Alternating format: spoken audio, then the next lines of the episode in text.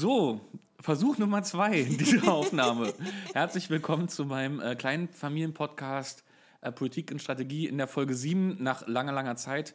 Ähm, endlich mal wieder die, ganze, die ganzen Ausfälle der letzten Woche sind mit ähm, deutlich mit keiner Lust und oder keiner Zeit zu begründen. Ähm, aber das soll sich dann immer, wie auch immer, dann immer wieder ändern. Ähm, eine Sache, bevor wir zum Inhalt dieser, dieser Sendung kommen. Ähm, diesen Podcast kann man jetzt auch über Enker hören, eine wunderbare Podcast-App, die ihr euch runterladen solltet. Enker wie Anker. Äh, Enker FM ist die URL. Und diese, dieser Dienst, ähm, den es schon eine ganze Weile gibt, ermöglicht mir auch diesen Podcast dann jetzt in den nächsten ein, zwei Tagen auch auf Spotify zu streamen. Wenn es dann soweit ist und ich das Go bekomme von Spotify, schicke ich das auch nochmal in die Runde. So, und dann habt ihr jetzt im Hintergrund schon jemanden lachen hören, äh, denn wir machen heute eine Art, äh, ein Dialogforum, ein, ein Leidenskreis, äh, einen politischen Leidenskreis ähm, zum Thema, äh, nee, wir machen eine Buchbesprechung, kein Thema, wir machen eine Buchbesprechung, aber keine äh, Buchkritik, sondern wir wollen über die Schulz-Story von Markus Feldenkirchen uns unterhalten. Und dazu habe ich einen Gast. Und das ist Kaline Mohr. Und die stellt sich jetzt vielleicht nochmal selbst vor. Der Reim war übrigens nicht beabsichtigt, aber. und sich reimt es gut. Hallo, ähm, ich bin Kaline Mohr. Im Internet bin ich zu finden als Mohrenpost und ich habe in den letzten 200 Jahren immer als Journalistin gearbeitet. Zuletzt war ich Chefin vom Dienst bei Spiegel Online, zuständig fürs Audience Development bin vor ein paar Monaten gewechselt auf eine ganz andere Seite in ein Brand Publishing House und mache auch da wieder ähm, viele Dinge mit Kommunikation zwischen Data und Redaktion, Strategie und, und Kreation. Und ich freue mich riesig, dass Matthias zu mir nach Neukölln gefahren ist und wir jetzt über Martin Schulz reden oder über die SPD. Oder über beides. Oder über Markus Feldenkirchen. Oder, Oder über die, die Sinnhaftigkeit, noch ein Buch zu veröffentlichen und, und über dessen Inhalt. Ähm, über ganz viel, genau. Ähm, ich freue mich auch total. Äh, ich kann mir auch vorstellen, dass das so ein bisschen, dass das so ein Einschnitt ist, der erste Einschnitt nach äh, knapp sieben Folgen, ähm, um so ein Konzept weiterzuentwickeln, weil wir mal sehen, wie, wie das jetzt mit uns beiden klappt oder wie überhaupt ähm, ich mit Gesprächspartnern funktioniere. Könnte man ja darüber nachdenken, ob man das in Zukunft öfter macht. Ähm, Zumal war jetzt die größte Hürde, wie schließe ich zwei Mikrofone an das MacBook an, um, um Stereoton hinzubekommen, jetzt auch äh, überwunden haben. Äh, kleiner Hint, ähm, Audio-MIDI-Controller, Audio aber das ist nur ein kleiner Zeit-Gag jetzt. Okay, lass uns mal einsteigen. Ähm, genau, ich glaube, wir machen so ein bisschen Frage-Antwort-Spielchen. Wir machen ein bisschen Frage-Antwort-Spielchen. Ich habe mich ja gefragt, was man denn, wenn man dieses Buch gelesen hat, weil Markus Feldenkirchen ja sehr dicht dran war an Martin Schulz, an, an dem ganzen Wahlkampf, was man davon lernen kann, was vielleicht die SPD davon lernen kann oder was man grundsätzlich daraus noch mitnehmen kann. Aus dem Buch jetzt, ja. das ist schon die erste Frage. Ähm, ich, das, das, war die These. Ach so, Oder glaube ich, das ist der Rahmen. Ja, genau, vielleicht. genau, darum geht es, genau. Ich glaube, äh, weißt du, was ich echt gut finden würde, und es kommt auch in dem Buch hervor, wenn man ähm, nach, also das Ningma-Buch über Steinbrück-Wahlkampf hat anscheinend niemand ernst genommen in der Kampagne, obwohl Sigmar Gabriel ja der, einer der ersten Leser dieses Buches war, ähm, wo äh, Ningma ja relativ klar und deutlich die, die Fehler und die Kampagne ähm, von Steinbrück seziert hat mhm. und dargelegt hat, was falsch gelaufen ist. Und ich würde mich jetzt wirklich freuen, wenn das, ähm, dieses Buch auch gelesen wird und ernst genommen wird von denen, die die nächste Kampagne zu verantworten haben. Genau, und wir geben jetzt quasi das TLDR äh, dazu. Ja. So. ja. Kann, kann, man sich einfach den Podcast anhören? Der nächste Wahlkampfleiter hört sich einfach den Podcast an und sagt, so machen wir das. So jetzt. machen wir es in Zukunft. So, machen wir, so, so bauen wir uns eine Kanzlerin, eine sozialdemokratische. Also warum auch, also man kann schon auch das große Rad drehen, ne, wenn wir hier schon zusammen sitzen. Natürlich, wenn, drunter machen wir es auch nicht. Also ja. so, ja. Okay, wir trinken jetzt gerade ein bisschen Schluck Wein. Okay, wir müssen jetzt mal zum Inhalt kommen. Es ist aber auch schon fast nach zwei, also da kann ja, stimmt. Äh, frisch von der Arbeit, frisch aus dem Büro sozusagen, ähm, direkt ans Mikrofon. Okay, wollen wir inhaltlich mal einsteigen? Wir haben ja so eine, so eine Grundthese, ähm, die dreht sich um Transparenz und so weiter und so fort, aber führ du doch da mal ein. Also ich habe ähm, dieses Buch gelesen und das, es hat mich furchtbar mitgenommen, ähm, weil Markus Feldenkirchen hat Martin Schulz sehr echt gezeigt, sehr nah gezeigt. Also ohne jetzt für ihn, ähm, also sich da irgendwie zu sehr auf seine Seite zu schlagen, aber man kommt diesem Mann so nahe und man verzweifelt so ein bisschen daran, äh, weil, weil das scheint ein super Typ zu sein, einfach ein richtig guter Typ. Und so nach diesem Buch möchte ich eigentlich nochmal von vorne anfangen und sagen, komm, komm, wir machen das jetzt nochmal richtig, dieser Mann muss doch Kanzler werden. Und eine Frage, die Markus Feldenkirchen dann auch selber am Ende aufwirft, ist so, es gibt zwei Reaktionen auf dieses Buch. Nämlich die einen sagen, oh Gott, wie kann man denn sowas machen? Wie kann man einen Journalisten so dicht an sich ranlassen und so ein Projekt machen? Und die anderen sagen, wie geil, hätte ich das alles vorher gewusst, dann hätte das vielleicht meine Wahlentscheidung beeinflusst. Und die Frage ist, was, was kann man machen, um oder sollte man vielleicht tatsächlich äh, auch in der Politik einen Kanzlerkandidaten viel transparenter darstellen, um ihn nahbarer zu machen, um ihn wählbarer zu machen? Also könnte das vielleicht, könnte das vielleicht ein Learning sein? Also, erstmal muss man ja von der Intention ausgehen. Was hat sich die Kampagne gedacht, als die Markus Feldenkirchen reingeholt haben? Und natürlich haben die das ja gemacht, als gerade die Umfragen unfassbar in die Höhe geschossen sind. Mhm. Ähm, die Chance, dass ähm, Martin Schulz Kanzler wird und Merkel schlägt, relativ hoch war, zumindest was die Umfragen angeht. Die SPD auf über 30 Prozent äh, geschossen war, ähm, in der Kanzler in der Kanzlerpräferenz Martin Schulz vor Merkel lag und so weiter und so fort. Das heißt also, die Intention war in Wirklichkeit, Markus Feldenkirchen beschreibt den Weg ins Kanzleramt. Mhm. Und nicht, nicht lieber Markus Feldenkirchen beschreibt das, den Weg unseres Scheiterns. So. Das heißt, die Intention war, erstmal, war ja erstmal eine, war erstmal eine andere, zumindest die Ausgangslage. Ähm, die konnten übrigens ja auch nicht mehr zurück am Ende. Ja? Also die mussten ihn ja weiterlaufen lassen, weil wie hätte das gewirkt? Ähm, und gleichzeitig muss man sagen, also daraus wäre dann ein Triumphbuch geworden, ähm, was vielleicht eine, eine, Art Heroisierung hätte da sein können, wie auch schon ganz oft die Campers der SPD ja im Nachhinein heroisiert wurden, gerade als äh, Gerhard Schröder damals Kanzler wurde und so weiter und so fort. Ähm, das hätte, wäre so ein gutes Tool gewesen. Jetzt ist es ein Buch des Scheiterns geworden ähm, und des Scheiterns eines Mannes und seiner Kampagne und seiner Berater. Und da ist die Nähe natürlich wahnsinnig gut. Ich unterstelle aber, dass man ähm, diese menschliche Nähe, die man da empfindet, dass sie ganz schön mit Mitleid, ähm, mit Mitleid durchzogen ist. Und man muss dazu sagen, niemand wird ein Kanzlerkandidaten aus Mitleid. Ja? Das, ist, das funktioniert nicht. Also ich glaube, dass wenn man dieses Buch ähm, in dieser Transparenz, zum Beispiel als Blog oder so veröffentlicht hätte, Woche für Woche mhm. während der laufenden Kampagne, dass es nichts fürs Ergebnis getan hätte, wahrscheinlich eher noch Effekte verstärkt hätte, ähm, die zeigen, wie ähm, unsicher ist, wie abhängig er von, von, äh, von Beratern ist. Was Merkel auch alles ist, ja. Also auch sie hat wahnsinnig viele Berater mhm. ähm, und hat auch Berater in die Kampagne neu reingeholt und so weiter und so fort, alte Bekannte ähm, Berater wieder hinzugeholt. Aber diese Unsicherheit hilft ja niemandem im Wahlkampf, um dann zu sagen, ähm, ich traue mir zu, Kanzler zu werden. Da musst du eine Sicherheit ausstrahlen. Und das heißt, diese Transparenz auf dem Weg, wäre sie genau die gleiche gewesen, die wir jetzt in diesem Buch haben, hätte der Kampagne wahnsinnig geschadet, meiner Meinung nach. Ja, ja, verstehe, was du meinst. Äh, ich, und ich glaube auch so, natürlich kann man auch im laufenden Wahlkampf oder sollte man, äh, also vermutlich ist es eine schlechte Idee, offen zu legen, wie chaotisch das ist, wie Pannen mhm. zustande kommen, ja. wie ähm, desaströs ja. Und wie profan Wahl übrigens auch. Dieses Wahlkampfteam ähm, aufgestellt ist, ja, aber dieses, ähm, diesen Menschen kennenzulernen, der so brennt, der irgendwie einen tollen Charakter zu haben scheint, wie es in diesem Buch herauskommt, der sich wirklich um Menschen kümmern will, um das Land kümmern will, um die Partei kümmern will und der so kämpft, der so sehr kämpft, irgendwie. Da, da wenn man das deutlicher machen kann für einen Wähler, gerade in, in, in Abgrenzung zu einer Angela Merkel, von der wir nichts wissen, ja. so, das, das, ich glaube, das hätte funktionieren können. Na, wie gesagt, ich glaube, das, das ist reine Spekulation, weil es gibt keine Nullmessung. Ja? Man kann nicht sagen, äh, was wäre, wenn.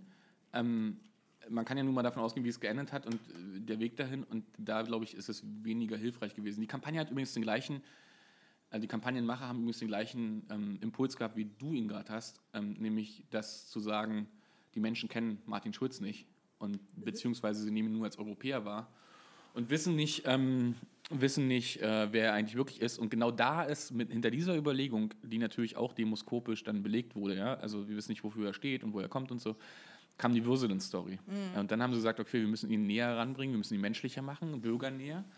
Und plötzlich war halt der ehemalige Bürgermeister von Würselen mit seinem Alkoholproblem, wo er sich selber rausgeholt hat, Buchhändler war und so weiter und so fort. Ähm, und das ist der gleiche Impuls, ja? ja. Also die Menschen nahbarer ja. machen und zu sagen, ich bin einer von euch und nicht zu sagen, du bist einer aus Brüssel. Ähm, das ist der gleiche Impuls. Und das hat schon nicht funktioniert. Also da diese, diese, diese, diese Pseudonähe herzustellen dadurch, ähm, äh, das, hat, das hat schon, also darauf dann, zu, darauf dann die ganze Zeit rumzureiten und nicht mehr europäische Ebene einzunehmen, das war ein Fehler in der Kampagne. Ja, das ist eine falsche Fokussierung so. Ja. Aber ich finde, das hat noch nichts damit zu tun. Also ich meine, wir reden, also ich kenne das ja noch aus dem ganzen Medienbetrieb. So alle Redaktionen reden permanent über den Vertrauensverlust, über Menschen, die Lügenpresse ähm, ähm, rufen und ähm, so weiter. Und genau dieses Thema betrifft doch auch total die Politik. Die, die, die, die ganz viele Menschen verstehen überhaupt nicht, wie das läuft, was da funktioniert, was für Tage auch so ein Kandidat hat. Also wenn man dieses Buch liest, fragt man sich am Ende auch, wie, wie dieser Mensch überhaupt noch stehen kann. Ja. Ähm, und eine Akzentuierung in diese Richtung, also diese, diese Vertrauensbildung, auch diese Transparenz, die wir, glaube ich, so sehr brauchen, um Menschen wieder reinzuholen und zu sagen, wisst ihr was, Demokratie ist geil, ähm, Politik ist geil, AfD ist not. Ähm, da- und du sagst jetzt, es gibt keine Nullmessung, so wir wissen nicht, was passiert. Aber wie könnte man denn das herausfinden? Also gibt es da nicht eine Möglichkeit zu sagen, wisst ihr was, das ist irgendwie eine These, die vielleicht nicht total schlecht ist. Was könnte man denn damit machen? Ja, indem man diese Transparenz ähm, in die Kampagne einbaut, indem man sie als Kampagnentool nutzt, wie es zum Beispiel Obama ja auch gemacht hat. Ja? Ähm, Obama hat ähm, als Teil der Inszenierung Transparenz simuliert, also sehr ausgewählte Bilder, Begleitshootings, sehr nah ran, wie er sich die Schleife zubindet und so weiter und so fort, wenn er sich umzieht und so weiter und so fort. Ähm, all das ist Teil der Inszenierung und in Deutschland haben wir es ja auch gesehen. Äh, Christian Lindern im Unterhemd auf, der, auf dem Sofa ist halt auch eine, eine also hätte, das Problem ist, dass das Ding auf dem Plakat war, aber wäre es ein normales Twitter-Pick gewesen oder ein, ein, ein Insta-Pick oder so, wäre das ja auch eine Nähe, die man, die, man, äh, die man herstellen könnte. Man muss bloß verstehen, dass das alles Teil einer Kampagne ist und dass das nicht die Nähe ist, die wir beide haben, wenn wir privat twittern und sagen, ich, äh, was auch immer ich gerade mache und was auch immer ich gerade binge-watche. Ja, das ist eine andere Nähe, die da steht. Ähm, ich halte es auch übrigens für etwas, ähm, wie soll ich sagen, die Menschen, die Bürgerinnen und Bürger und Wählerinnen und Wähler wollen Politiker auch haben, ähm, die Dinge für sie regeln. Und das sind meistens, dazu braucht es eine gewisse Unnahbarkeit.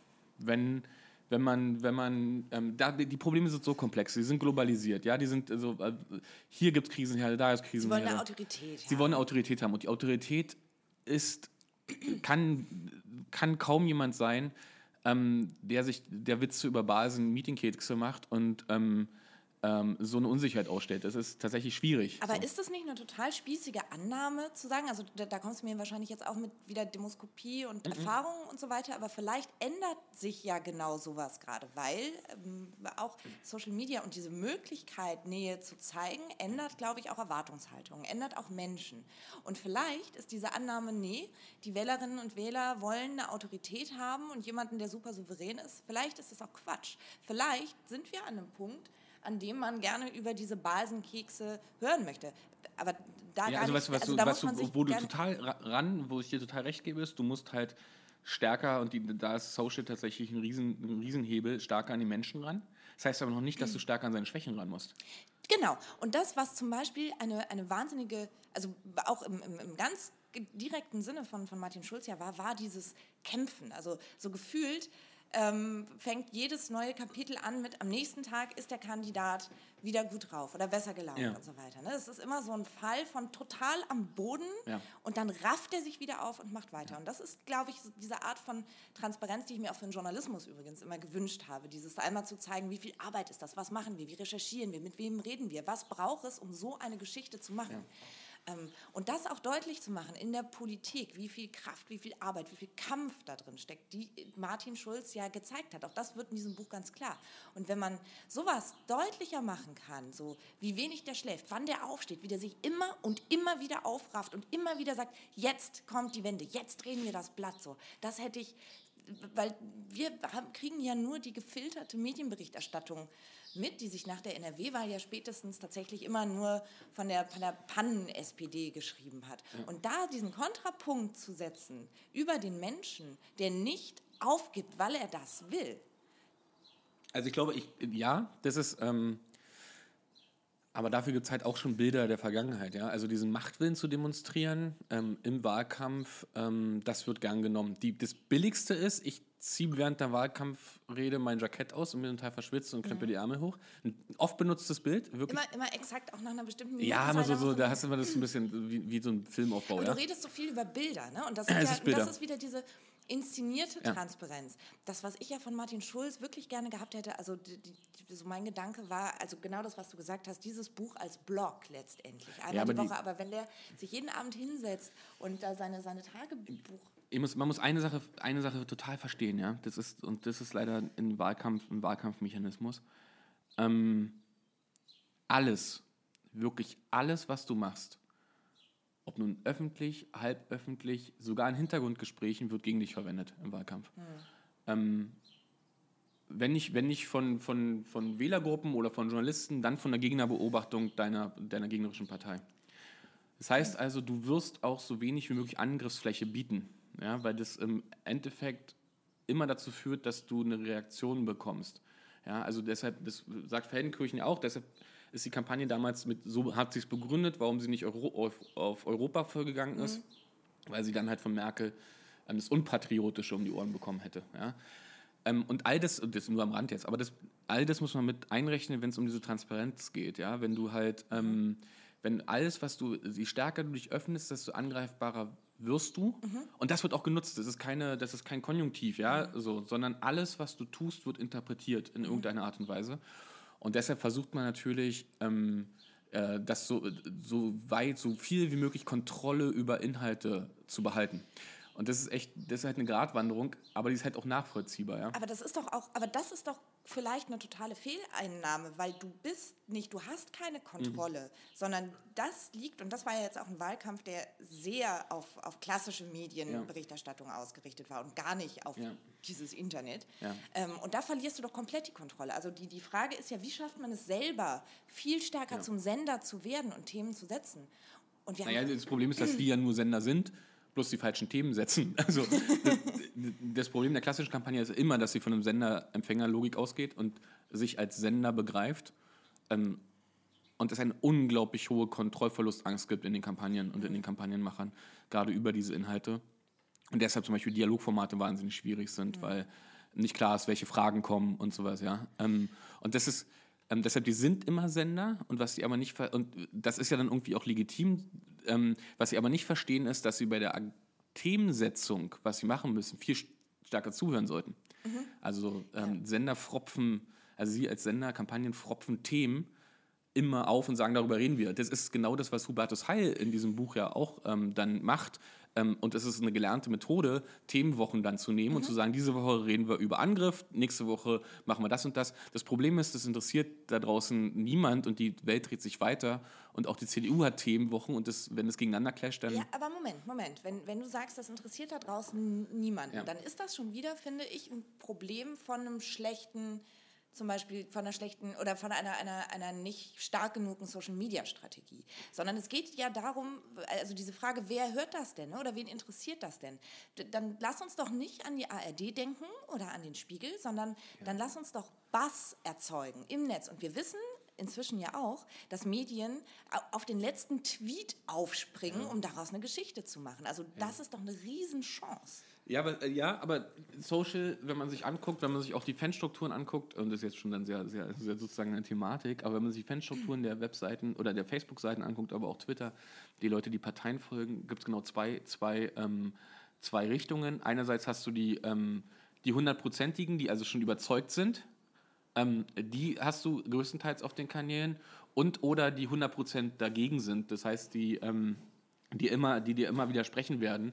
Das heißt, ähm, die reine, das reine Publikums, der, ähm, das Publikum, was dich überhaupt hört und sieht, ähm, ist schon, ist schon äh, politisiert für oder gegen dich. Und deshalb wirst du alles tun in der Kommunikation, um die Kanäle vor allen Dingen zu nutzen, um deine Leute, die überzeugt sind, zu mobilisieren.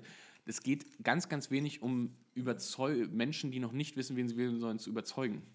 Was mich total interessieren würde, also ähm, so an, an euch tausende Menschen, die das gerade hören da draußen, die, die, die, das Buch gelesen haben. Vielleicht könnt ihr uns ja einfach mal Rückmeldungen geben, wie das auf euch gewirkt hat. Also ob ihr sagt, das hätte, also wenn wir davon mehr vorher gewusst hätten, hätte das vielleicht unsere Wahlentscheidung beeinflusst, in welche Richtung auch immer. Es kann, also auch diese Frage, ähm, vielleicht lesen das auch ganz viele Menschen, die sagen, um Gottes Willen bin ich froh, dass ich Christian Lindner gewählt habe oder so.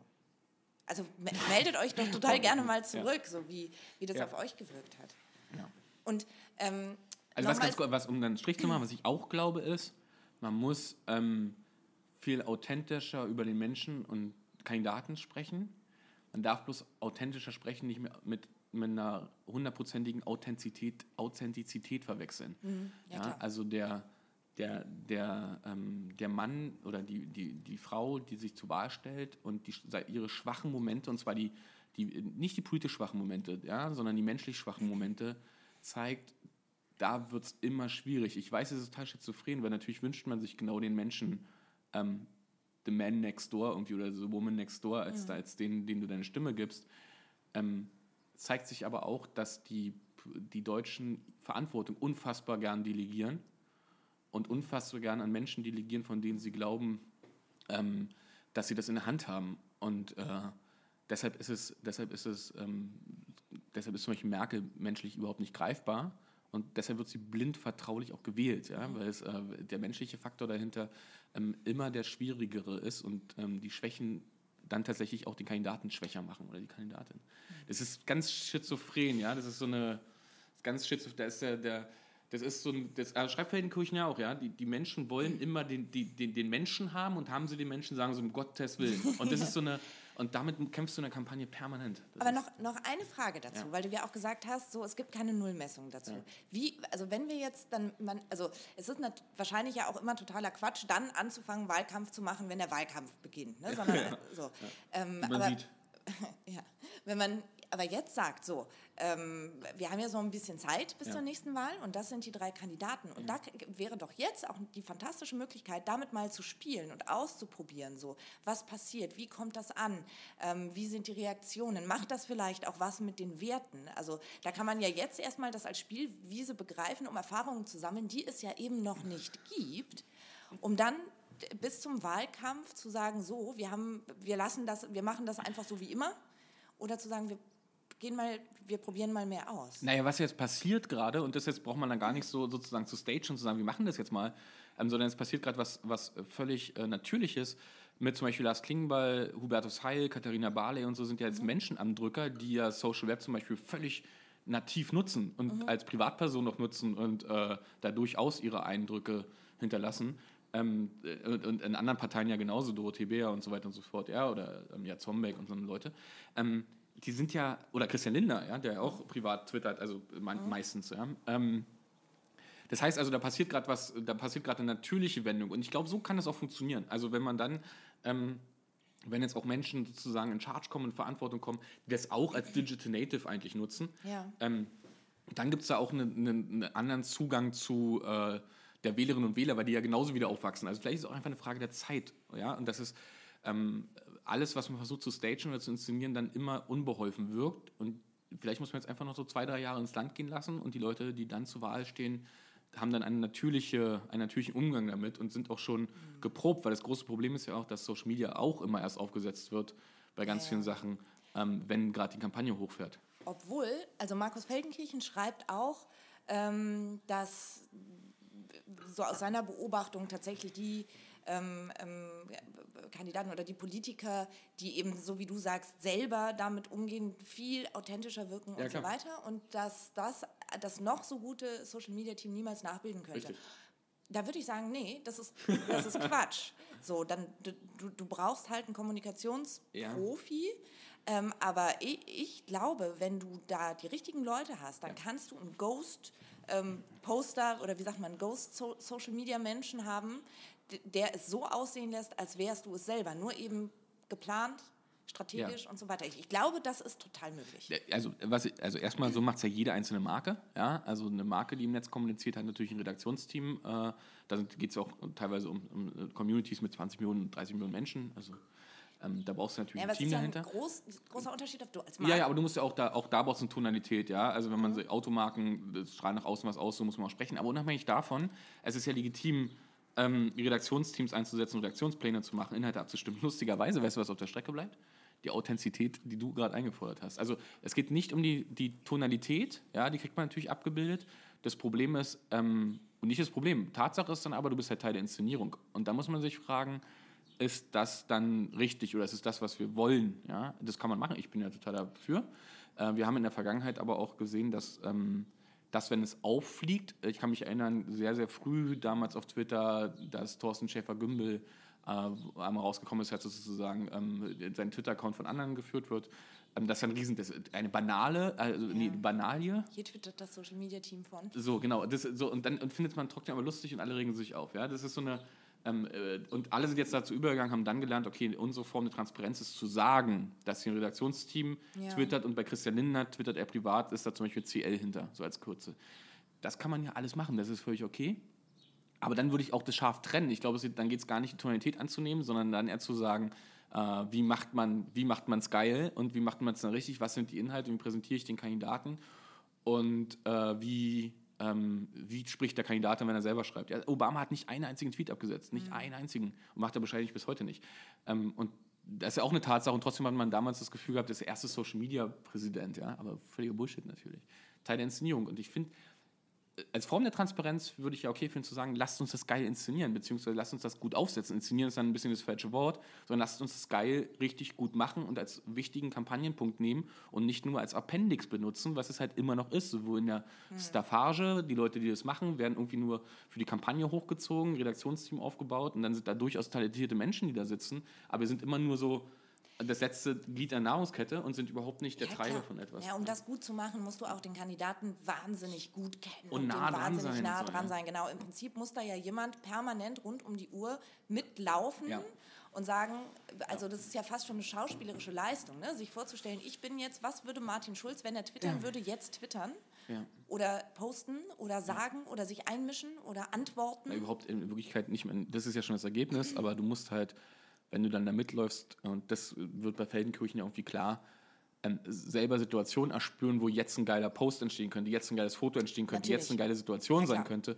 Und daran mangelt es auch so ein bisschen, äh, weil da tatsächlich dann die professionelle Expertise fehlt. Das sind, ist gar nicht böse gemeint, aber in den, in Genau. den, in den Kampagnenzentralen sitzt sowas, du, bra ja. du brauchst jemanden, der, der die Netzwerke beherrscht, der Journalist ist, der Politik-Crack ist und der ein unfassbar hohes Empathievermögen hat, Ja. um sich in diesen Kandidaten einzufühlen. Ja, das, also ja, das ist, das, ist, das ist ein hoher Anforderungskatalog, aber das ist auch, glaube ich, wie du sagst. So, lass uns da in vier Jahren nochmal drüber reden, weil das werden ja mehr.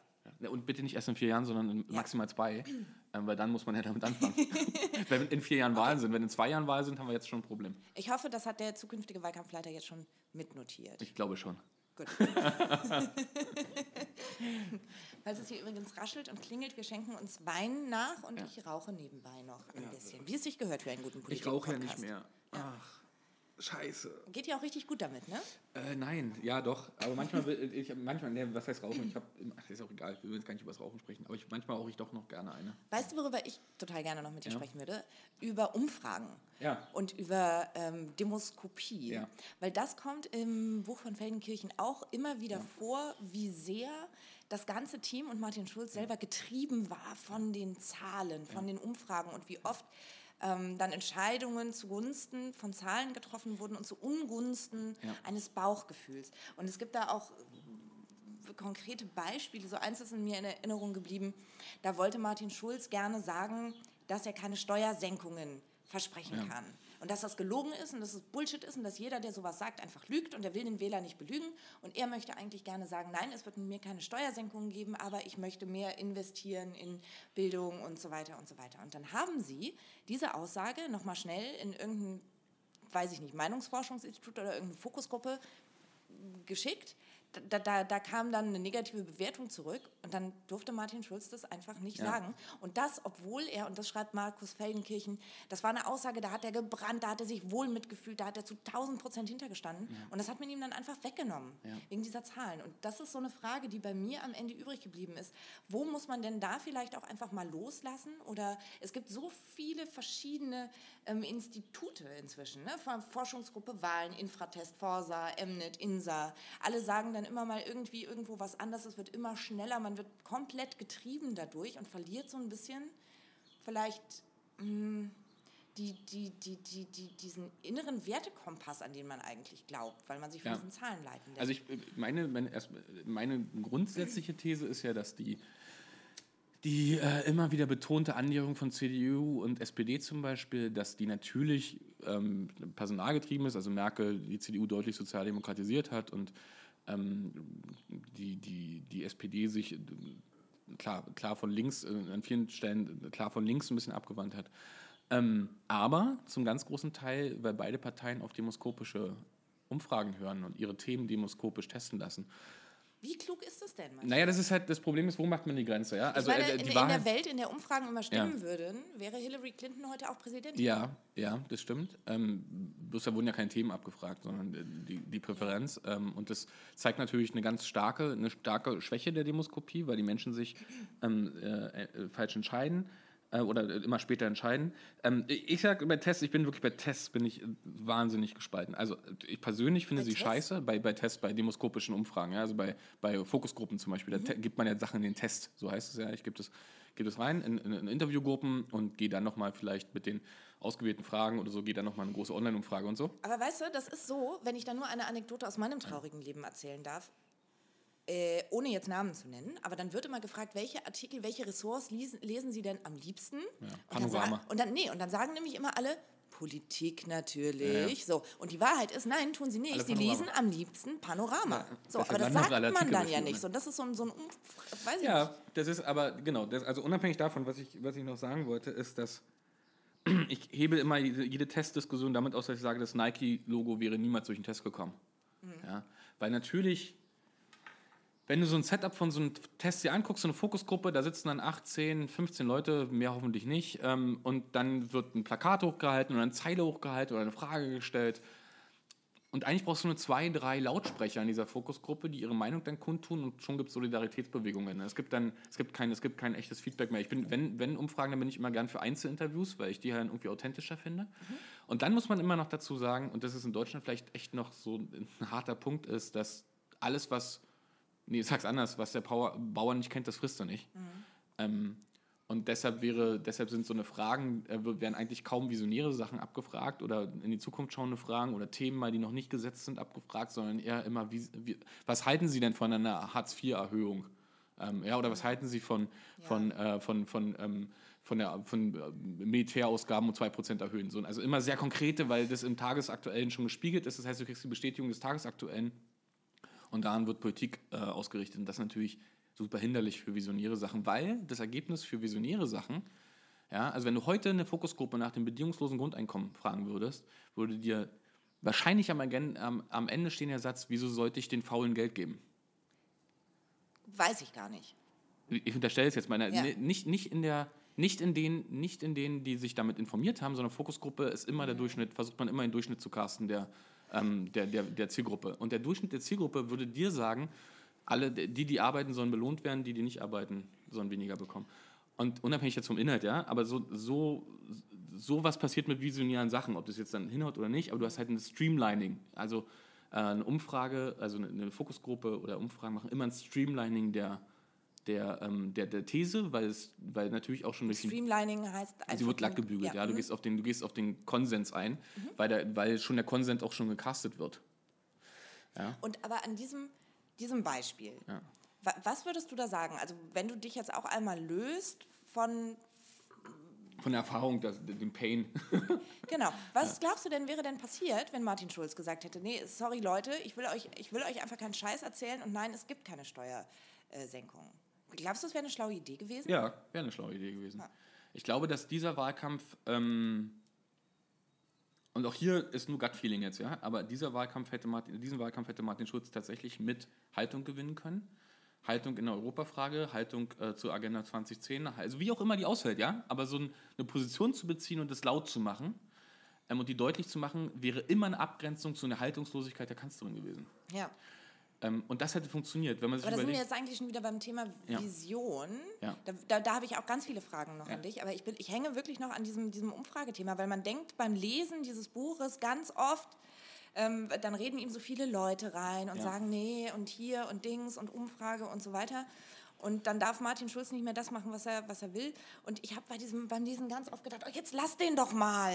Jetzt lass, doch, lass den doch mal in Ruhe reden jetzt. Und die Frage? Ja, die, die, die, also tatsächlich ist die Frage dieses, äh, nur weil wir immer mehr Daten erheben können Ja. und immer mehr Umfrage machen können, ist meine Frage, müsste man sich da nicht vielleicht wieder ein bisschen runterschrauben Total. von diesem Gefühl, das ist jetzt der heilige Gral, wir können alles messen, so, nee. Aber das ist eben nicht der heilige Gral. Das ist, so sieht das ja auch niemand, aber ihr kennt das vielleicht oder du kennst es vielleicht von so großen E-Mail-Verteilern, ähm, wo ganz, ganz viele Leute auf CC sind, damit jeder das auch mitbekommen hat. Das ist einfach eine Cover-My-Ass-Politik. Ja, du versuchst so viel wie möglich abzufedern, so viel wie möglich zu erfragen, damit man immer sagen kann, ich bin nicht schuld. Aber das war bei Martin Schulz doch ein Riesenfehler. Total. Den, den hätte man doch mal laufen ja, lassen müssen. Ja, aber das Problem ist, dass, ähm, das sagt man, also Ja, da muss man immer in die Kampagne gucken, da ich, bin ich auch immer auf Seiten der Kampagne, das weiß man jetzt. Ja, klar. Ja? Und wir haben, also wenn wir uns mal erinnern, Per Steinbrück ist angetreten mit dem Satz, ähm, ihr müsst mir die Beinfreiheit lassen. Und der Typ ist gelaufen, wie er wollte, und hat dann am Ende, ist er beim Süddeutschen Magazin mit dem Stinkefinger rausgekommen, mit einer Medienschelte. Das kannst, wenn du das abgefragt hättest, dann hat das, äh, hat das überhaupt nicht funktioniert. Äh, davor fun hätte das niemand gemacht. Aber da ist ein Typ gelaufen und es ist nur negativ eingeschlagen. Umfragen haben übrigens im Nachhinein ergeben, zu diesem Bild, das ist nämlich ganz lustig, wenn man sowas im Nachhinein abfragt, dass es die, ähm, die konservativen Wähler, die bis jetzt mit Steinbrück sympathisiert hatten, abgeschreckt hat, aber zum Beispiel die linken Wähler das total geil wieder fanden, weil es ein Fuckfinger an das Establishment war. Ja. So, äh, und deshalb hat es in Wirklichkeit nicht mal was geschadet in Umfragen. Man kann sich das nochmal nachlesen oder nachgucken, damals von Steinbrück, als das passiert ist. Es hat dann eigentlich nichts bewegt, weil sich die Lager aufgehoben haben. Es zeigt aber nur, dass halt sowas immer, also es ist ein Glück, dass es sich aufgehoben hat, aber alles, was, was du halt, wenn du halt jemanden laufen lässt, auch ein wahnsinniges Risiko birgt, ja. Aber wie, wie Wenn man geht- nicht gerade, ich meine, der Typ ist ja auch durchgedreht am Ende, finde Aber ich. wie ja. geht man denn dann, wie würdest du denn konkret damit umgehen? Ähm, muss jetzt gar nicht das Beispiel Schuld sein, aber was ist denn, wie, also wie, wie, wo muss man denn dann sich eine Umfrage, an eine Umfrage, auf eine Umfrage vertrauen? Wo muss man äh, einem Bauchgefühl vertrauen? Wie findet man denn da als Wahlkampfleiter, als Wahlkampfmanager, als Berater irgendwie die richtige Mitte? Das ist unfassbar schwer zu sagen und hat unglaublich was mit dem, mit dem Kandidaten oder mit der Kandidatin zu tun, Ja. den man sowieso schon hat. Ja, wenn man, wenn man, wenn man da einen Mensch hat mit Kante und Persönlichkeit und einer, mit einer Haltung, die schon eh schon äh, die- die da ist und die, mit der man, wo man schon was mit verbindet, dann kann man den natürlich eher laufen lassen und würde den auch laufen lassen. Anstatt, und das muss man ehrlicherweise sagen, Schulz, der halt, mit dem man halt noch kein Profil verbunden hat, außer der Hoffnung auf Europa, aber noch kein persönliches Profil. Also man hatte dieses Bild aus dem Europaparlament und dieses, der sich gegen Berlusconi wehrt und gegen die rechtsradikalen Griechen und so weiter und so fort. Ähm, alles sehr, sehr starke Momente, aber ähm, du weißt eigentlich nicht, wofür er, selbst da wusste man nicht, wofür er stand, außer für Europa. Ja? Und das heißt also, es gab ein sehr, sehr, sehr ähm, schwammiges Bild vom Kandidaten. Plus, der tritt jemand an gegen unsere Kanzlerin. Also so unsere jetzt mal in Anführungsstrichen, ja, aber so eine unsere Kanzlerin, die ja bis jetzt in der Ja, Weltpolitik klar. super hantiert und so weiter und so fort. Und da ist natürlich schwierig zu sagen, wir lassen ihn jetzt mal laufen. Ja, sondern da wirst du ja immer versuchen, ihn in die bestmögliche Position zu bringen. Und die bestmögliche Position wäre ja, ist etwas, wo man, die man austestet und wo man fragt, was wäre denn das Thema mit der bestmöglichen Position? In der Theorie. Das hat da alles nicht funktioniert. In der Theorie würde man aber gucken, wo ist der Hebel, um Merkel zu schlagen und welcher Hebel ist am glaubwürdigsten für den Kandidaten. Und das würde ich auch abfragen. Das heißt, eigentlich müsste man als schlauer Berater auch Umfragen nur dann zulassen, wenn es ins eigene Konzept passt. Ja, klar. Also so, wie man es Ja. immer macht. Man nutzt die Zahlen nur dann, wenn sie deiner Vision, deiner Ja, ja, und dann Plan hast nutzen, genau, und ne? das sind, das sind aber die Umfragen, die du selbst steuern kannst, ja, die kannst du thematisch aufhängen und ich, und, äh, ich, ich bin jemand, würde immer sagen, weg mit, weg mit der Angst, her mit dem Mut, ja, und testet lieber den Mut aus und nutzt Umfragen nicht für eure eigene Angst, um die Angst zu bestätigen. Aber auch das ist nur Labor jetzt, was ich sage. Mhm. Ja. Ähm, äh, aber grundsätzlich, grundsätzlich glaube ich, dass man ähm, äh, Umfragen braucht. Das sind aber alles, wir reden jetzt gerade über Umfragen, die man selbst in Auftrag gibt. Viel schlimmer für eine Kampagne sind die Umfragen, die von außen kommen, nämlich die wöchentlichen oder halt, wenn man sich auf Spiegel Online, dein alten Medium, läuft Civil die ganze Zeit durch, ja. Ja. Ähm, oder, oder Genau, weil jeder kann jetzt Umfragen machen und, Und jeder da, kann sie da interpretieren Es, und na, jeder na, na, das, warum machen die das denn? Weil sie irgendwie auch geile Zahlen brauchen. Ne? So, Oder und geile deswegen, ja so, genau. Und das ist ja in, in diesem Wahlkampf völlig ad absurdum geführt worden. Du hattest ja an einem Tag bei verschiedenen Medien SPD im Sinkflug und SPD holt auf auf verschiedenen Plattformen. Und da fühlst du dich ja auch irgendwann verarscht, also als Leser. Also das, die, ne, die, die, diese Auswirkungen auf die Politik zum einen, die, die Art und Weise, wie Medien da auch aufspringen und das ist ja ein Teufelskreis. ja, nicht nur ne? aufspringen, die geben ja die Umfragen in Ja, Auftrag. Ja, genau. So. Also die nutzen die. Ja, und, die, und, und auch diese Umfragen Ja. von einer bestimmten Klientel auf einem bestimmten Medium, also natürlich würde dieselbe Umfrage vielleicht bei Spiegel Online anders ausgehen als bei Tichys Blog oder so. Und trotzdem hat dann jeder seine Zeile Ja. irgendwie. Genau. Und ähm, das, was ich auch spannend fand, ähm, das hat Markus Feldenkirchen nach dem, äh, beschrieben, dass nach dem TV-Duell die ganze versammelte Hauptstadt ähm, ähm, jo Journalismus, Prominenz da saß und es eigentlich ganz gut fand, was Martin Schulz da gemacht hat. So, und dann kamen aber die ersten Umfragen, die sagten, nee, Merkel äh, liegt klar vorne. Und plötzlich fanden es alle dann doch nicht mehr so gut. Ja. Weil man sich nicht getraut hat, das hat Markus Feldenkirchen auch mal beschrieben, so wenn man sich einmal eingeschossen hat insgesamt, dann Ja. ist es wahnsinnig schwierig, Ja. Ähm, da wieder rauszukommen Ja. oder sich als einzelner Journalist dagegen zu positionieren. So. Und das ist ja unfassbar bitter. Ich weiß noch nicht, was das Learning daraus für die Politik sein könnte, weil du da so, so hilflos ja bist. Ja, wir haben, man muss, das, das ist ja so ein bisschen das Heftige, ja, gehen wir mal von der, von der, von der Headline aus, dann sind natürlich unsere Online-Medien, ähm, die klassischen Online-Medien natürlich wahnsinnig klickgetrieben, ja, jeder Klick zählt, und sieht man dann schon im Dashboard, welche Artikel Das stimmt überhaupt nicht. Das stimmt überhaupt nicht. Wir arbeiten je nach Qualitätsstandards. Ja, genau, deshalb, deshalb guckt man so, welche, welche Artikel funktioniert und dann was Nein, so aber das stimmt wirklich nicht. Also bei Spiegel Online wurde ganz oft auch gegen den Klick entschieden und tatsächlich, Das kann sein. es gab den Satz, die Seite muss schwingen.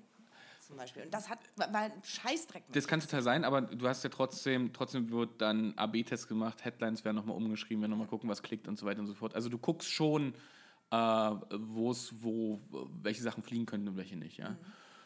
Und was du nicht machen wirst, was, oder was du zumindest, dann wird man sich, die Seite muss schwingen, wird man sich die Peaks in die recht andere Richtung leisten, damit dieses Gleichgewicht Ja, ausgelöst, aber du wirst halt nicht gegen das Grundprinzip deiner Leser entscheiden, ja. Also du wirst auf Spiegel Online nicht die wertkonservativen Debatten führen und du wirst bei Tischis Einblick sicherlich nicht links, äh, linksliberale Debatten führen. Das, weil halt das gegen deinen Leser geht und die entweder sich wahnsinnig aufregen oder die Klicks total nach unten gehen. Und das das sieht man schon, wie sich so selbstverstärkten, äh, also da, da dreht man sich so im Kreis, wenn man gibt die, Auf, die, die Umfrage in Auftrag, äh, die bestätigt, äh, bestätigt ein Medienbild, was du vorher gezeichnet hast, du verstärkst das nochmal in der Auswertung und fragst dann wieder ab. Und da bin ich wieder bei diesem Punkt, man muss doch selber irgendwie zum Sender werden. Und das hat Feldenkirchen auch irgendwie an einer Stelle angerissen, dass er gesagt hat, gut, Trump, alle Medien waren gegen ihn. Ja.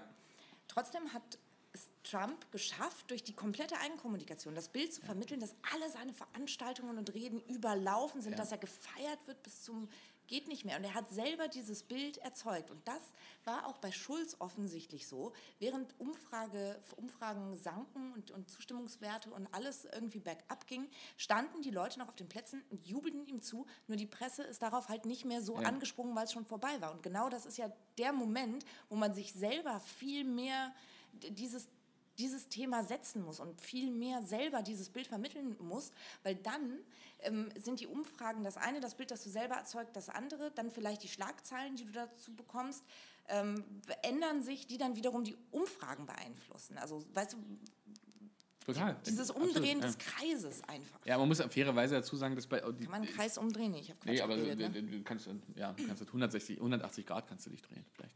Ähm, bei Trump greift es ein bisschen zu kurz, finde ich. Ja? Also der hat immerhin Fox hinter sich gehabt und Ja, ist der, ja, meistgesehene, der meistgesehene Sender in Amerika nach wie, äh, mittlerweile. Ähm, und hat eine Riesenbühne dafür gehabt eigentlich. Ähm, unabhängig davon, ähm, glaube ich, und da, da fehlt es halt dann an Handwerk, ja, also zu verstehen, wie man setzt sich die eigenen Bilder, was sie, was sie, was sie versuchen, und deshalb bin ich, gehe ich immer auf die Bilder, ja, weil Bilder etwas sind, was sie halt nicht können. Was sie immer versuchen, ist eigene Themen zu setzen. Sie verstehen aber sich ganz, ganz schwer. Und das ist übrigens auch die CDU, ja, also eigentlich keine Partei. Christian Lindner hat es sehr gut hinbekommen, aber auch über, ein, über einen Weg von drei Jahren zusammen mit Agentur Heimat, ja, äh, starten in Nordrhein-Westfalen, dann in Berlin, dann in der Bundestagswahl. Ähm, das ist aber eine richtige Kampagne, um dann Bilder zu setzen. Also es ging nur um Bilder.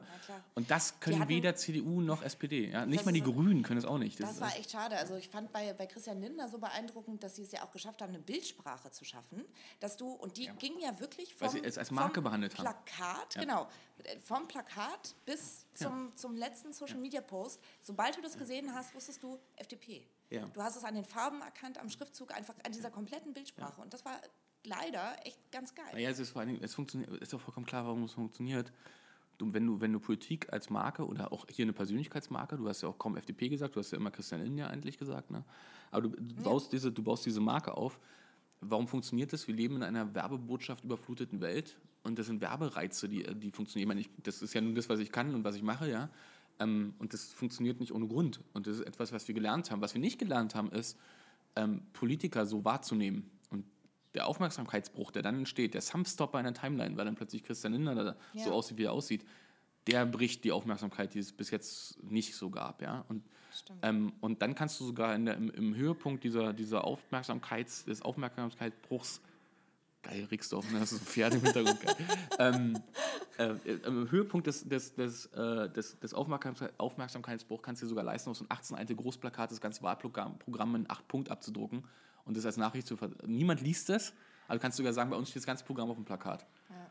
Und du kannst es dir leisten, weil du halt die ganze Zeit eh schon mit diesen Brüchen spielst und es nicht nur ab September oder Oktober im besten Fall des Vorjahres machst, sondern weil du es schon drei Jahre vorher gemacht hast. Ähm, Okay, also weil du eine Politiker- Markteinführung einer Marke Politiker- gemacht hast. Politiker, genau, Politiker mehr als Marke Klar. denken, um tatsächlich dann durch die ganze Eigenkommunikation einen Kontrapunkt zu was auch immer für Umfragen zu setzen. Also äh, ich weiß gar nicht, ob ihr das hört, dieses wilde Wiehern im Hintergrund. Es gibt hier in Rixdorf einen, einen Hof, der macht Kutsch, Kutsch, Kutschgeschichten, Hochzeiten und Beerdigungen, halt das Übliche. Ähm, Wirklich Beerdigung, und geil, so New Orleans Beerdigung, so mit, mit Brassband vor. nee, da, das sind auch, ist ja auch egal. Ja, okay. Ähm, ja, übrigens ganz genau. Ähm, Obama war eine Marke, ähm, Trudeau ist eine Marke, ähm, Macron ist eine Marke, ähm, Bernie Sanders war eine Marke. Aber Martin Schulz hätte doch eine werden können. Wenn, ja, aber nicht im Januar, nicht mehr im Januar 2017.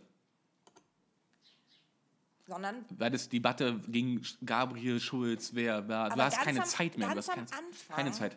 Na, Keine na, Zeit. na ja, aber Moment, also das ist, es lief ja an, ne?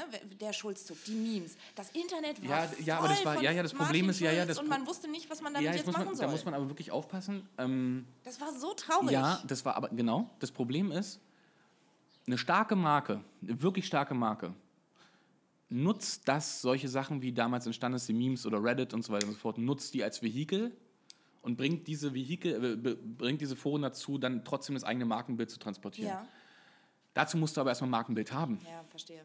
Und das gab es nicht. Ja, das heißt, also, es gab nur dieses Vehikel und es Aber gab nur von außen äh, Mega und den Schulzzug, der hat aber null Resonanz in der Kampagne gefunden, weil so war das nicht angelegt. Okay, aber ja, also einerseits ja, verstehe ich, man braucht das Markenbild, man braucht den Leitfaden, man braucht irgendwie einmal so das Gefühl dafür, das wollen wir sein, das wollen wir nicht sein und so weiter, aber dann, es passieren ja, wie gesagt, wir kommen im Internet, es passieren ja einfach Dinge, mit denen niemand gerechnet hat und darauf muss man dann ja im Zweifel spontan reagieren und sich fragen, wie nutzen Ja. wir das für uns? Nur Ich sehe ein, dass man dafür einmal den Überbau braucht, um da irgendwie reagieren zu können. Genau, aber genau, weil du musst irgendwann ja in einer klugen Kampagne musst du ja.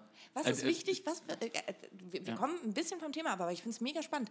Was sind denn, was wären denn aus deiner Sicht für, für einen Politiker, um den als Marke zu inszenieren, was sind so Eckpunkte, die man ganz dringend festlegen muss? Womit fängt man da an?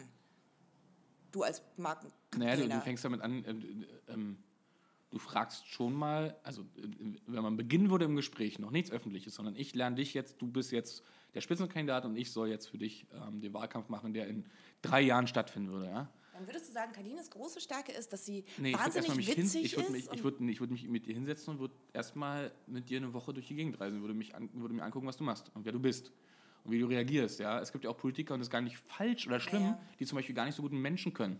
Ja? Aber dafür, also Wieso ist, Entschuldigung, alles daran ist falsch. Nein, nein, nein, nee, muss ja gar nicht. Wenn, dafür ist ja zum Beispiel ein super Fachpolitiker, ja, oder so. Oder du hast, oder der ist jemand, der Ich so, möchte keinen Bundeskanzler haben, der nicht Nein, mit ich Me- sag ja keine bloß, also, Bundeskanzlerin, ja genau, nicht mit Menschen genau kann. darum, genau darum geht es ja. Raus- Herauszufinden, was sind die Stärken, was sind die Schwächen. Und nun mal, jeder Mensch hat nun mal Schwächen. Ja, also, und äh, dann geht es darum, wenn es deine Stärken sind, und das ist ja immer Aufgabe, egal von welcher Werbung oder von welcher Kampagne du sprichst, geht es ja immer darum, die Stärken hervorzuheben. Es geht ja nicht, es geht nicht darum, um zu lügen, darum geht es nicht, sondern es geht ja immer darum, die Stärken nach vorne zu heben und die herauszuarbeiten. Das heißt also, das würde ich erstmal versuchen. Ich würde, würde dich begleiten, würde sagen, was sind deine Stärken? Ja? Und würde dann sagen, das sind deine Schwächen, aber da, da das sind noch, Schwächen sind für mich immer noch nicht so gut ausgebaute Stärken. So. Genau, insofern, und dann konzentrieren wir uns erstmal auf deine Stärken und versuchen daraus zu sagen, okay, was leiten sich von diesen Stärken für Themen ab? Und zwar ganz natürlich. Nichts, Mhm. Na klar. nichts, nichts etwas, was du, sondern was beschäftigt dich eigentlich? Was war deine intrinsische Motivation, in die Politik zu Und gehen? Martin Was, Schulz hätte es aber tatsächlich, also gut, ist im Nachhinein immer leicht zu sagen, aber es hätte bei ihm auch echt auf der Hand gelegen. Ja, ne? nicht, ist nicht im Nachhinein leicht zu sagen. Es lag von Anfang an auf der Hand. Bitte erzähl bitte so stark Europa ohne Ende. Die Ausgangslage war so klar in der Wahl, wo er, äh, als er nominiert wurde. Ähm, wir hatten gerade äh, in Österreich Van der Bellen als, als, äh, als Bundespräsident äh, wurde gewählt. Wir hatten in, in den Niederlanden ähm, hat, hat ähm, na, wie heißt, wie heißt dieser, dieser blöde, äh, ja, auf jeden Fall auch, auch haben auch die, Rechts, die Rechtspopulisten verloren. In Frankreich hatte Macron gegen Le Pen gewonnen.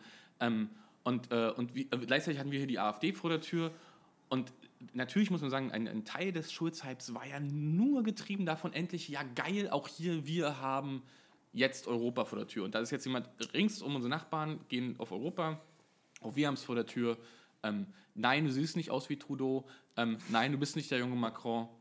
Aber du bist der, der im Europaparlament immer für Europa gestritten hat. Und du bist der, der glaubwürdig gegen, gegen, ähm, gegen die AfD antreten kann. Und übrigens auch glaubwürdig gegen Merkel, die Europa ja, und das ist auch nicht wertend gemeint, aber natürlich Europa verwaltet und nicht gestaltet. Und da ist natürlich jemand wie, wie, wie Martin Schulz, der Ja. ganz natürlich aus dem Dreiländereck kommt und der eine, eine, eine gestalterische Verantwortung in Europa sieht und die auch immer verkörpert hat. Natürlich war so eine Projektionsfläche für gerade junge Menschen.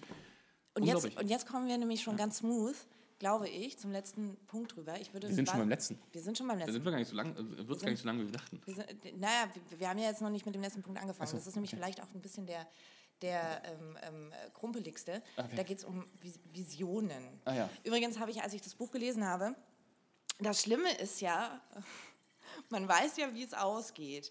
Aber es wird, Das Spoiler Alert.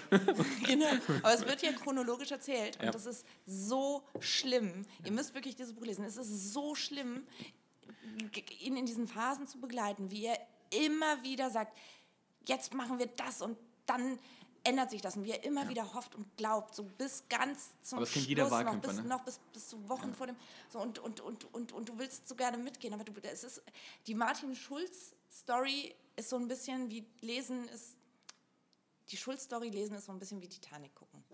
ja, ja, ja, stimmt. Ja. Schlimm, Ja, ja stimmt. ganz schlimm. Ja. So, Visionen.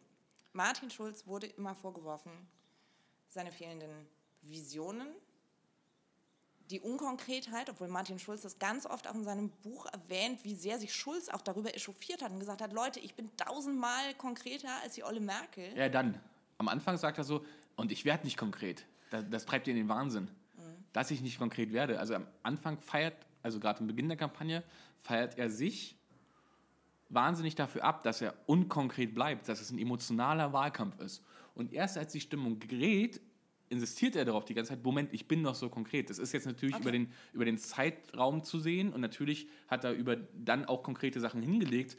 Aber es ist schon zu sehen, die Dynamik, die da drin steht, ne? das, äh, auch die in den Kandidaten passiert. Am Anfang wurde auch innerhalb der Kampagne wahnsinnig mit Absicht gesagt, ich, und ich werde nicht konkret, da können sie sich auf den Kopf stellen, weil es bringt sie zum Durchdrehen. Und es hat ja richtig hochgefeiert, um dann am Ende zu sagen, Moment, ich bin konkreter als die Merkel. Das ist so eine, das, das hat sich so gegenseitig ein bisschen verstärkt. Ich habe zwei Fragen zur Ja. Vision.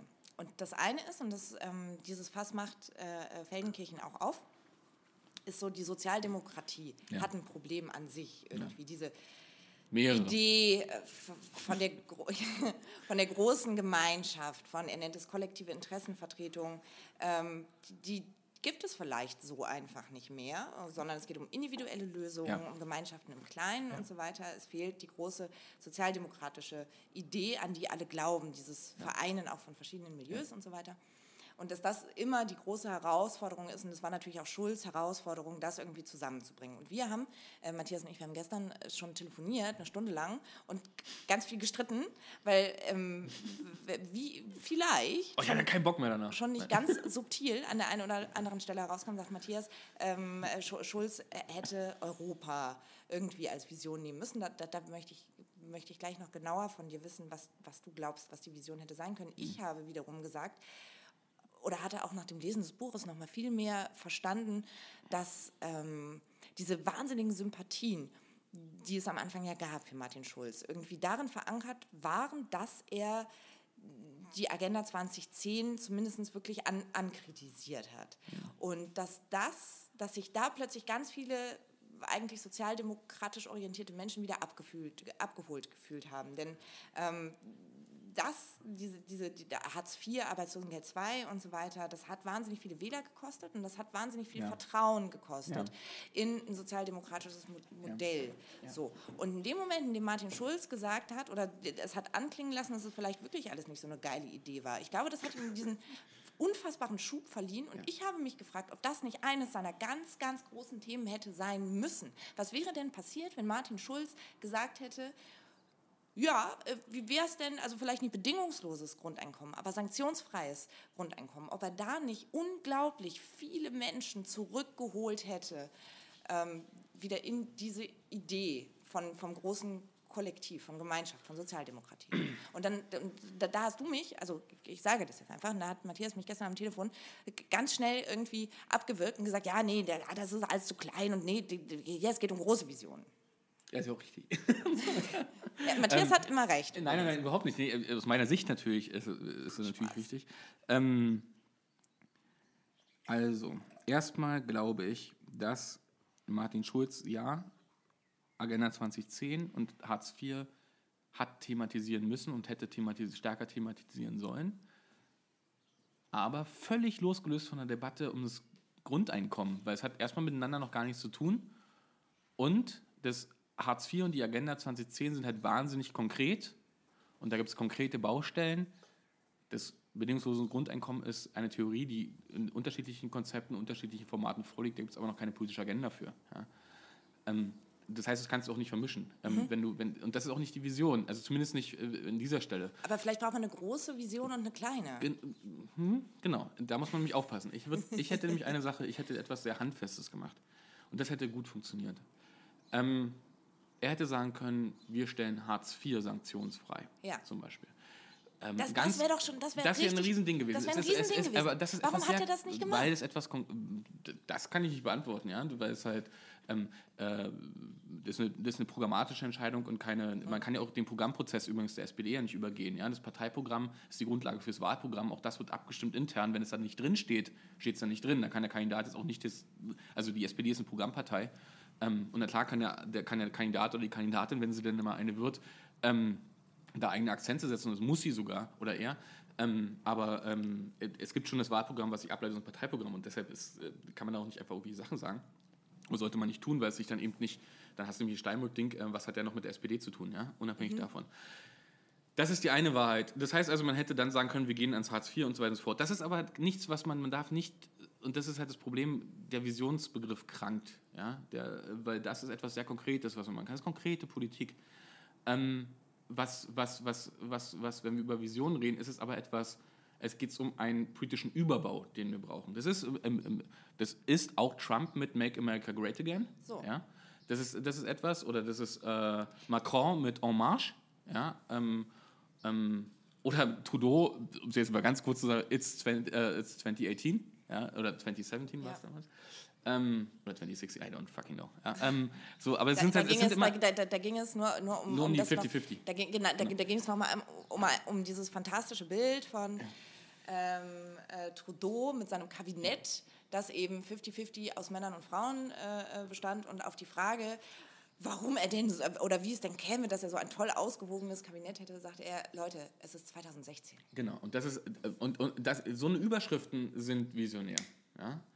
Ähm, auch Make America Great Again, muss man ehrlicherweise sagen, ja, das ist, das ist eine Vision. Das ist, ähm, die, die ist zwar rückwärtsgewandt, also weil sie. Aber, aber- ganz kurz, so du redest ja jetzt von Claims eigentlich, von, von starken Ja. Sätzen. Das hat Schulz ja, das kommt auch in dem Buch vor, das hat Schulz ja versucht mit mehr Deutschlandwagen. oh, oh, oh, ich schlafe schon ein, mir ist schon langweilig, wenn ich es höre. Also nicht Deutsch, nee, sondern- Deutschland hat mehr verdient, irgendwie sowas. Ja, Ja, den- das war, den- das, das war. Merkel Aber ist das schon, also Nein. sind das nicht verschiedene Dinge, Nein. zu sagen, es, Es gibt eine Vision und die verkaufen, also erstmal muss doch wirklich eine inhaltliche Vision da sein, um da dann einen Claim, Genau. dann Claim draufzupacken. ranzumachen. So. Genau.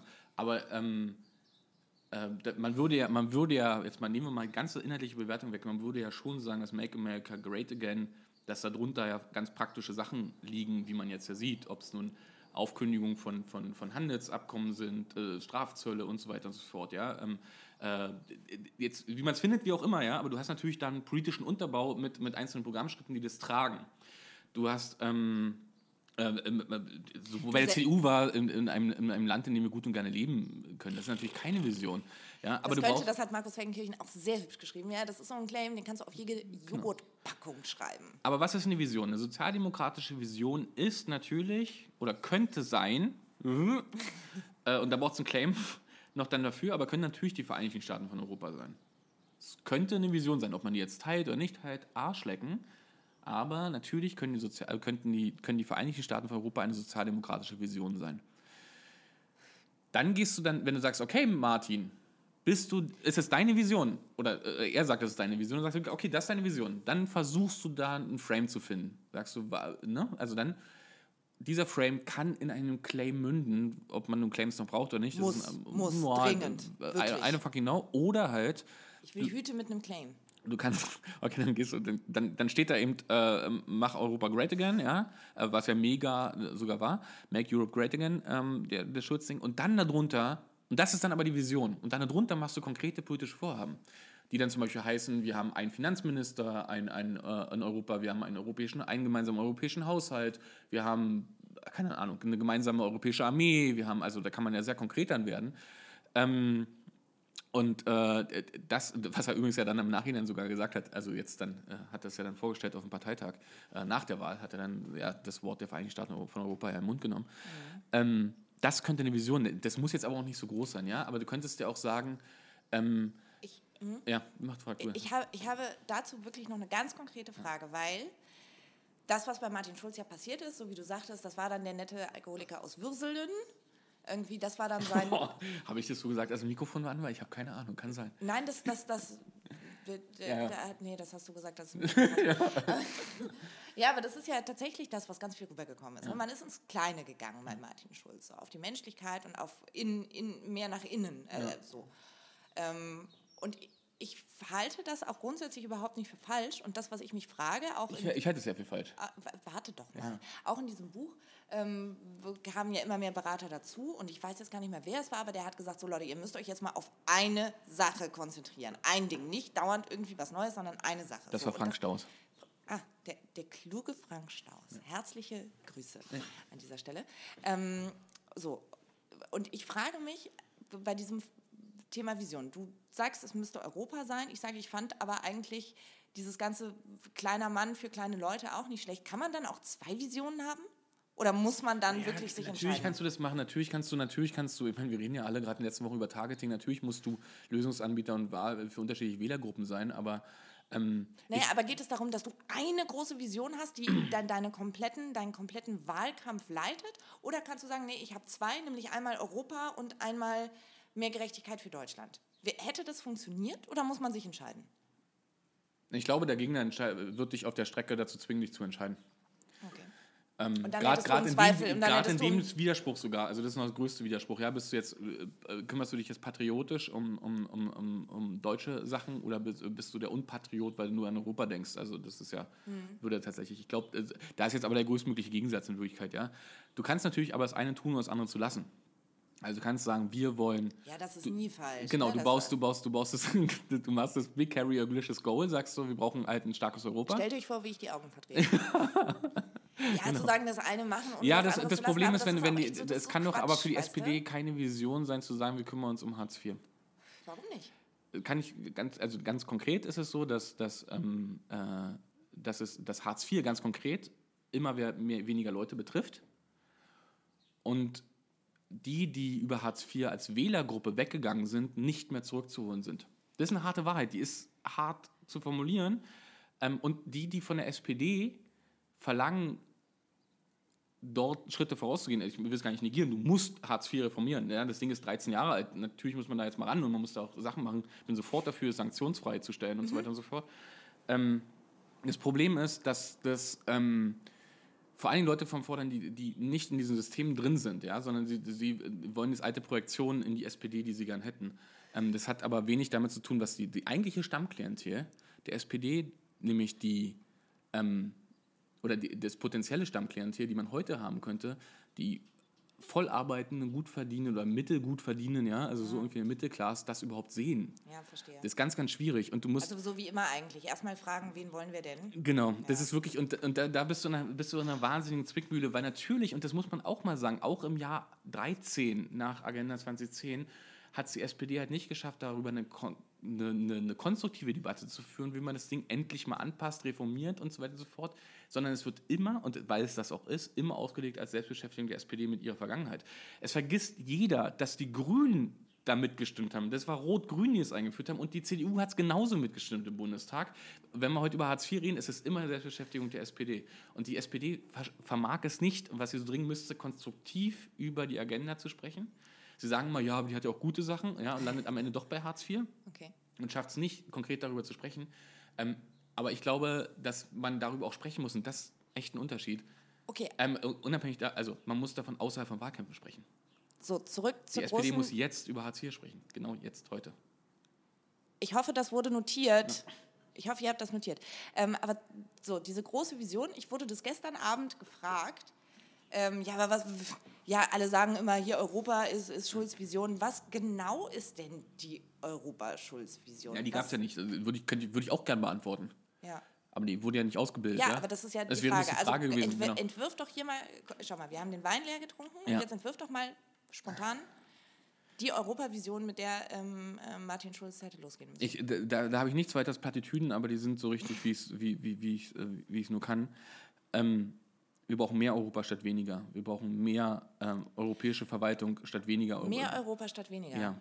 Das wir, gut. wir brauchen, äh, wir brauchen ähm, keine Verwaltung von Europa, sondern Europa als ein Ergebnis in, in Friedenszeiten, als friedensstiftendes Merkmal. Ein, ein Europa, was äh, Gesellschaften miteinander verbindet und nicht mehr teilt. Ja? Ähm, wir erleben in allen europäischen Staaten, allen westlichen europäischen Staaten, ähm, verstärkende rechtspopulistische Bewegungen, die genau das Gegenteil wollen, hin zum Nationalismus. Wenn du in Europa stärken willst, musst du wieder den Urgedanken von Europa, und zwar damit meine ich nicht die Stahlunion am Anfang und auch nicht die Wirtschaftsunion danach, ähm, sondern den Urgedanken von der EU, nämlich zu sagen, ähm, wir sind eine Wertegemeinschaft. Ja, ich meine, im Moment sagen alle Werte, hängen plötzlich irgendwelche christlichen Kreuze in irgendwelchen Behördenzimmern auf, aber die EU ist eine Wertegemeinschaft und das muss man wieder rausstellen. Und weißt du was, ich glaube, du hast gerade was total Wichtiges gesagt und da würde ich übrigens an dieser Stelle, würde ich sagen, da hätte ich jetzt total gerne noch mal ein paar, paar Umfragen, ähm, wie viel, also Angst ist ja auch immer ein tolles Thema. Ja. Ne? Wenn, man, wenn, wenn, wenn ja. Bürger oder Wählerinnen Angst haben vor irgendwas, dann ist es ja sehr dankbar, um darauf aufzusetzen.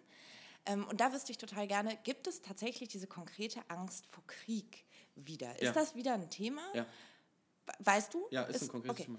Ja, und dann, und dann, aber dann könnte, äh, wäre das vielleicht, hätte man mehr in die Richtung denken müssen, für Frieden brauchen wir Europa. Ähm, kein.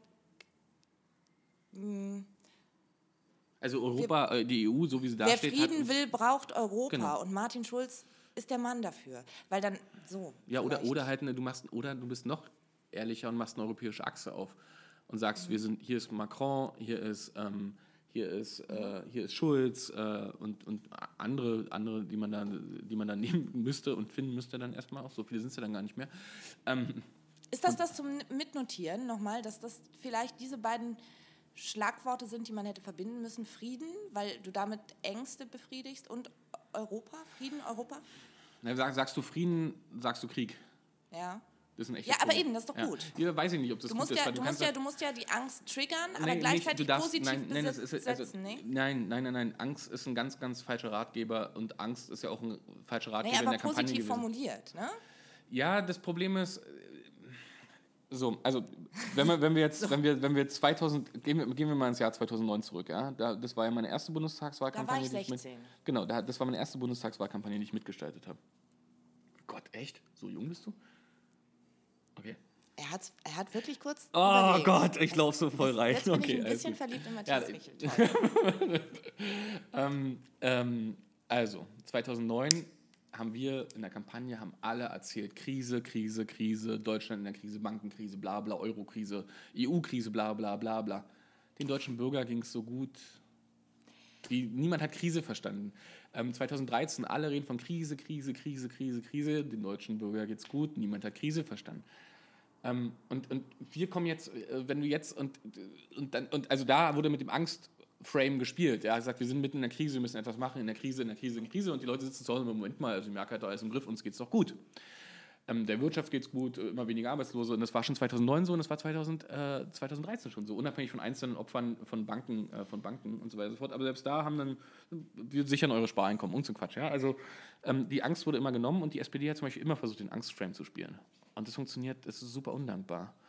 Ähm, weil die Leute ja ein subjektives Empfinden haben. Und das subjektive Empfinden war, dass ähm, man sich sehr sicher fühlte in den Händen von Angela Merkel, die das die so geil die Männer ausgeplayt hat, wie man sie nur ausplayen kann und damals gespielt hat, wie es nur ging, ja, in den eigenen Reihen wie auch international. Und dann kommt die SPD und erzählt die ganze Zeit Angst, Angst, Angst. Und ähm, jetzt hat sich was anderes, jetzt hat sich was anderes ähm, verstärkt. Jetzt hatte die Kampagne Angst. Und jetzt war die Kampagne wahnsinnig angstgetrieben. Ja, irgendwann hatten alle Angst, ne? Genau, und die, deshalb, deshalb gab es dieses die, Mainstreaming. die und jetzt- Getriebenen, ne? Genau, und ja. das, deshalb, deshalb wurde es ja mainstreamig, deshalb wurde es ja gestreamlined, deshalb wurde es ja auf Würselen runtergebrochen, weil man sagt, das, da, weil ist das uns das Welt. genau, weil das das Gefühl ist, hier können wir, ähm, das ist etwas, was wir beherrschen können, nämlich in NRW äh, oder halt dann Würselen Mhm. und so weiter und so fort in der Herzkammer, äh, da, da stehen wir, da wissen wir, dass unsere Klientel, das können wir irgendwie beherrschen. Die EU können wir nicht beherrschen in Brüssel und so weiter und so fort. Ja? Und dieses, dieses Angstgetriebene und dann halt als Ergebnis, wir lassen alles testen und darauf dann wieder unsere Position weichziehen und so weiter und so fort. Das große Problem der gesamten Kampagne war ja Angst. Und dann noch einen Angstframe zu fahren, glaube ich nicht. Ich glaube, du musst, ähm, was, ich, was, was ich wirklich gerne machen würde, und diesen Gei Gestus und Geist gibt es ja. Also zunächst mal möchte ich sagen, dass ich glaube, dass das Potenzial der SPD nicht darin liegt, alte verlorene Wählerschichten zurückzugewinnen. Der, das Großteil ist weg. Aber das, Das ist wirklich so. Entweder sind sie bei Linken oder bei der AfD oder sogar bei Frau Merkel gelandet. darf ich, darf ich dazu einen ganz kurzen Nebensatz einschieben, weil das habe ich ähm, ähm, unlängst noch mal gelesen, wie schwer es ist, jemanden von einer Markenentscheidung wieder abzubringen. Ja, und woran liegt das? Weil, Guck mal, du brauchst doch deine Zigaretten bestimmt auch seit Jahren die gleichen Luckys, oder? Ja, klar. Und, aber warum ist das so? Ähm, weil, wenn man sich umentscheidet, dann würde man ja selber zugeben, dass man einen Fehler Genau. gemacht hat, dass man eine Fehlentscheidung getroffen hat. Und dass deswegen dieser, dieses, wir müssen die AfD-Wähler zurückholen, ganz großer Quatsch ist, weil das wird nicht. Gilt aber auch für die Linken. Das gilt für alle, genau. Das wird einfach nicht passieren. Und das fand ich, ähm, also das war mir, äh, oder da hat es bei mir nochmal Klick gemacht, dass es nicht darum geht, reflektiert zu sagen, ja, eigentlich habt ihr recht, sondern dass es immer um den Erhalt eines Selbstbildes geht Richtig. und dieses nicht zugeben wollen von Fehlern und dass man deswegen viel länger auch Dinge mitträgt, dass man, wenn man jetzt diese scheiß Joghurtpalette gekauft hat mit 50 Stück und man weiß, man muss die essen, dann findet man die vielleicht besser, als man es eigentlich tut, weil man weiß, die sind jetzt halt da. Genau. Und jetzt, dann, was muss man stattdessen machen? Das Potenzial liegt also in anderen Wählerschichten. Und das Potenzial liegt also, die Wählerschichten kann man sich ja dann, muss man, guckt man sich dann an, ja. Aber natürlich ist es eine, eine, ähm, ein, eine vielleicht eine sozialliberalere Struktur, äh, nicht so wertkonservative sozialdemokratische Struktur, sondern sozialliberalere Struktur, euro, europäisch orientiert, digital native, ähm, deutlich divers, so eine Sache. Ja? Das sind vielleicht nicht die großen Sprünge, aber es sind in jeder einzelnen Gruppe vielleicht 2%. So. Und das sind vielleicht in der Potenzialbeschreibung 8%. In der Potenzialbeschreibung hat die SPD, und jetzt komme ich leider mit Zahlen, aber in der Potenzialbeschreibung hat die SPD 38 Prozent. In der Potenzialbeschreibung. Ja, das muss, ist einfach so. Wow. Wer, welche Menschen, wie viel Prozent der Menschen würden die SPD wählen, wenn diese Themen, das sind 38 Wenn Prozent. wir nicht so viel Quatsch machen würden. Wenn man nicht so viel Quatsch machen würde, ja. Und da sind lustigerweise, was sind die Themen? Lustigerweise ist das tatsächlich, ist es zum Beispiel auch Rente. denkt man gar nicht, aber es ist ein Riesenthema. Ähm, was dann aber auch, und darüber redet niemand, ähm, finde ich völlig absurd, dass es einen unglaublichen, und es geht an uns allen vorbei, einen unglaublichen Divide und stark, stärkere Trennung zwischen Stadt und Land gibt. Immer stärker. Mhm. Und ein Riesenthema ist, ja, das fängt bei der, bei der, bei der Breitbandversorgung an, es hört mit, ähm, mit dem Aussterben von Dörfern zusammen, äh, keine Ärzte mehr, die Postfilialen machen zu, Sparkassen machen zu ähm, und so weiter und so fort. Es gibt nur noch irgendwie auf der grünen Wiese und Netto oder Lidl, also keine Ahnung. Ähm, Infrastruktur stirbt aus. Darüber redet gar keiner, aber ein Riesenpotenzial für die SPD, ein Riesenthema. Ähm, und dann ist da noch Europa. Und das sind so die drei Themen, die da ganz, ganz stark auf der, auf der Agenda liegen. Ähm, und Digitalität übrigens, ja, also alles was mit digital, aber das ist der Frame mittlerweile unter allem. Also das der unter allem und das versteht man halt noch nicht. Das da, ist da, dieses Fass will ich nicht aufmachen, weil dann fange ich wirklich an, mich aufzuregen. Ja.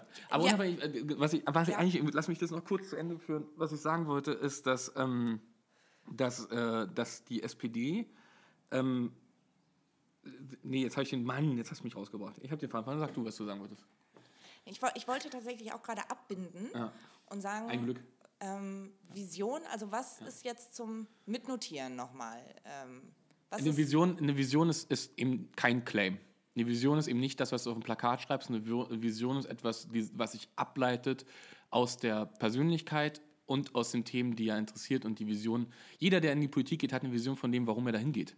Er hat ein Bild davon, was ich möchte etwas tun. Und es dürfen auch durchaus zwei Visionen sein, wenn sich das beim Kandidaten anbietet, wie bei Schulz zum Beispiel? Das, äh, ja, wie gesagt, ich glaube. Du da, hattest schon Ja gesagt. Ja, also, naja, nee, ich habe gesagt, darf ich bloß halt nicht widersprechen, ja. Und weil immer, den Widerspruch, den würde ich als Gegner immer, immer klar machen. Mhm. Ich würde ihn immer verdeutlichen. Mhm. Und mache ich Widerspruch deutlich in Aussagen des Kandidaten oder der Kandidatin, habe ich ein Problem. Was noch zum Mitnotieren? Ähm, wie gesagt, frühzeitig sich mit Kandidaten beschäftigen, die Themen, die ihn wirklich beschäftigen oder sie wirklich beschäftigen, ausarbeiten und daraus ableiten, was ist der Plan für die Zukunft daraus? Um dann da einen Überbau zu haben, daraus konkrete politische Ziele, und dann kann meinetwegen Hartz IV da drin sein oder das bedingungslose Grundeinkommen oder was auch immer, ja, die aber mhm. genau auf diese Vision einzahlen. Das ist es ja immer, wir brauchen eine Leitidee, mhm. darunter brauchen wir kleine Kampagnen, die sozusagen auf diese Leitidee einzahlen. Das ist ja, das ist ja das ziemliches ist keine Handwerk. Keine Raketenwissenschaft. Das, das ist ein ziemliches Handwerk in der Kommunikation ähm, und das hat, die, äh, das hat die, die Politik ganz, ganz wenig verstanden, ähm, weil sie es halt noch, eben noch nicht als Kommunikation begreifen. Ähm, und das sollte man einfach machen. Frühzeitig beginnen, dann das Thema herausarbeiten und am Ende, und das ist echt immer der Satz, am Ende purzelt die Kampagne heraus. Wenn du dich im Februar 2017 hinsetzt und sagst, wir bauen jetzt eine Kampagne und da schreiben wir jetzt ganz groß Gerechtigkeit drauf, dann ist das etwas, ist es etwas, was nicht natürlich funktioniert hat. Immer wenn man hört, das Haus, das Willy Brandt-Haus war auch nicht aufgestellt auf Schulz, ist es ja keine Frage der Manpower. Das wären ja immer trotzdem die gleichen Leute gewesen. Die Struktur wäre vielleicht ein bisschen anders gewesen, aber es wären ja immer die gleichen Leute gewesen.